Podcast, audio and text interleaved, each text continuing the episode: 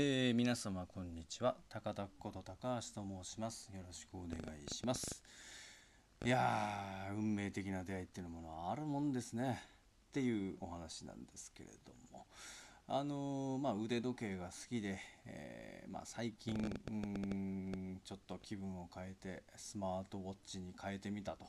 いう話は前にしたと思うんですけれども。それでもやっぱり腕時計すごい好きですね、えー、主には本当青い腕時計ばっかり持ってるんですけれども、えー、いろいろ使っておったんですけれども。スマートウォッチに変えてからもですね、えー、木下さんから「えー、高橋さん腕時計いろいろいいのしてたのになんでアプルウォッチにしちゃったんですか?」みたいな話をされたりとかですね。まあそのうち腕時計に戻るんですよね？みたいな時計好きの人に言われたりとか、えー、なるほどなと。思いつつ過ごしておったんですけれども、えー、1本ですね、えーと、ちょっと前から欲しかった時計があったんですね、えー、それはですね、えー、カシオの G-SHOCK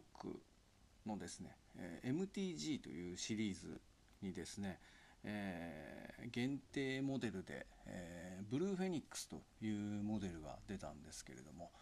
えー、これが5月の21日に発売になりまして、えちょっと前からあウェブでもプロモーションをやってたのでなんとなくその派手なあデザインを見たことがある人がいるかもしれないんですけれどもそれでですね、えーといろんなところに欲しくなって予約をしたんですね。でヨドバシのですね横浜とか時計がすごいしっかりしてるんで、えー、行ってみたらああもう無理無理です。あの予約いっぱいでもう受注残残っちゃいそうな感じです。みたいな感じで。ああそうですかと。で念のためですね、えー、高島屋の外商にお願いしたところああ大変人気なモデルなんでちょっと難しいかと思いますが入ったらご連絡しますと。いう話だったんですね。まあ、それ以外にもウェブもいろいろ見たんですけれども、まあ、とりあえず予定数終了みたいなところで。で、実際21に発売になったんですけれども、うんと、全然市場に回ってなかったらしくてですね。まだ手に入んないみたいなあウェブのレポートを見たりとかしてたんですけれども、えー、でまたヨドバシ横浜行ったらあもう全然一本も入荷してないっすみたいな感じで、まあ、なぜかあそこやたら強い強気な 時計売り場なんですけども一本も入ってないっすみたいな話をされましてまあ諦めた方がいいっすねみたいなことを言われたんですね。でうんと思いつつ。で一応アマゾンとかあヤフオクとか見たところ大体2割から3割ぐらい高値のいわゆる転売プレミア価格と言われる価格になってまして、うん、じゃあ諦めるかということで、えー、もう諦めてまして、で、6月下旬にアプローチを手に入れて、3週間ほどつけてたんですが、えー、つい先日ですね、えー、高島屋の外商から連絡がありまして、えー、お探しの MTG が1本だけ回ってきましたと、え1週間以内にぜひご覧くださいと。いうことで、えー、今頃、2ヶ月経って今頃と思いながら、えー、まあこれは都合のいいもんですね。なんかこれは運命的なもんなんじゃないかとか、こういうこう出会う必然だったんじゃないかみたいな、えー、都合のいい解釈をいたしまして、まあ、これよくある話なんですけども、えー、ギターの時とかもそうなんですけどね。で、でえ、見に行ったんですね。えー、まあ外傷と言いつつ、まあ、時計売り場の担当の人が女性2名だったんですが、まあ、とても時計に扱いもう何十年もやられてるベテランの方ですごい丁寧に説明してくださったんですが、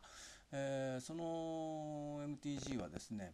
え、どうやら他店でも結局注文が多くて抽選になったらしいんですけれども抽選当たったにもかかわらずやっぱいらないということでキャンセルしたやつが高島屋に回ってきたと。その1本ですと。えー、これキャンセルしたら実は私が欲しいので私が買おうと思ってますと。いうような、まあ、営業トークもありつつですね。まあ実際見たらあかなり派手なんですけれどももう年代的にもこういう時計できる最後かなと思いつつですね。えー、かっこいいのですごい気に入ってうんどうしようかなこの間アプローチ買っちゃったばっかりなんですよねなんて話をしてたんですけれども、えー、そしたらですね、まあ、今そのネットでは23割プレミア価格ついてますけれどもあの定価のまず15%をお値引きして販売しますと。でさらにその15%値引きした価格に10%の高島屋ポイントをつけますと。まあだから実際はもうかなり安くなってるわけですよね。なのであーとちょっと計算してあもう速攻で買いますと いうことで決めました。まああのちょっとその場でもつけてみたんですけど久しぶりのずっしりとした重みが左腕にきまして、えー、もう直感でやっぱいいなと思ってしまいました。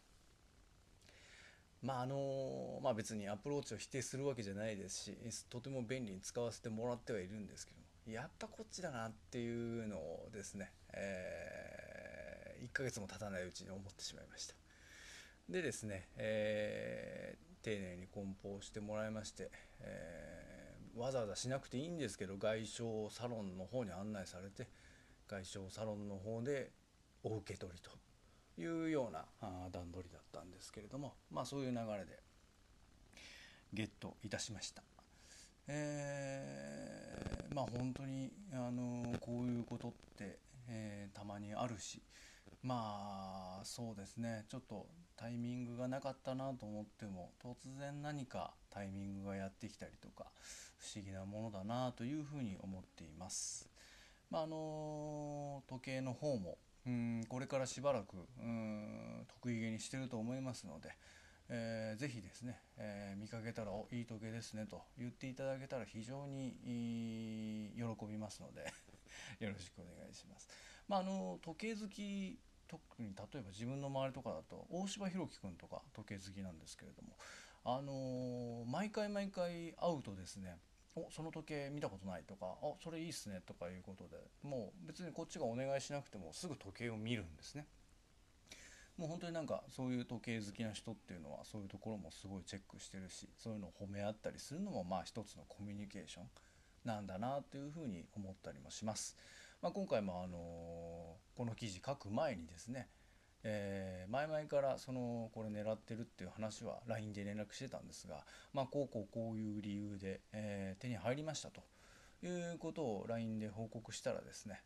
えー、大島君もすごいよあのなぜか喜んでくれましてでちなみについ最近俺もということで、えー、同じく G-SHOCK を手に入れててその写真を送ってくれたりとかしてくれました。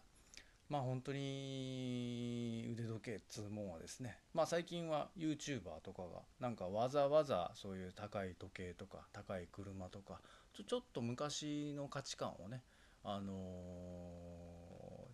ー、見せつけたりとかしてまたちょっと時計とかすごい流行ってきてるみたいで特に G-SHOCK とか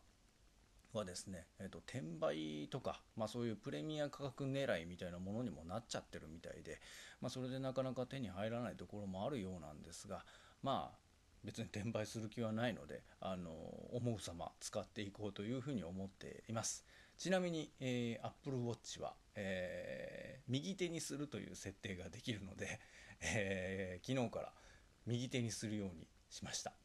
まあ、その辺もまたお会いした時にでもお話できればと思っております。えー、今日のところはそんなところです。それでは皆様、今日も元気にお過ごしください。ありがとうございました。それでは。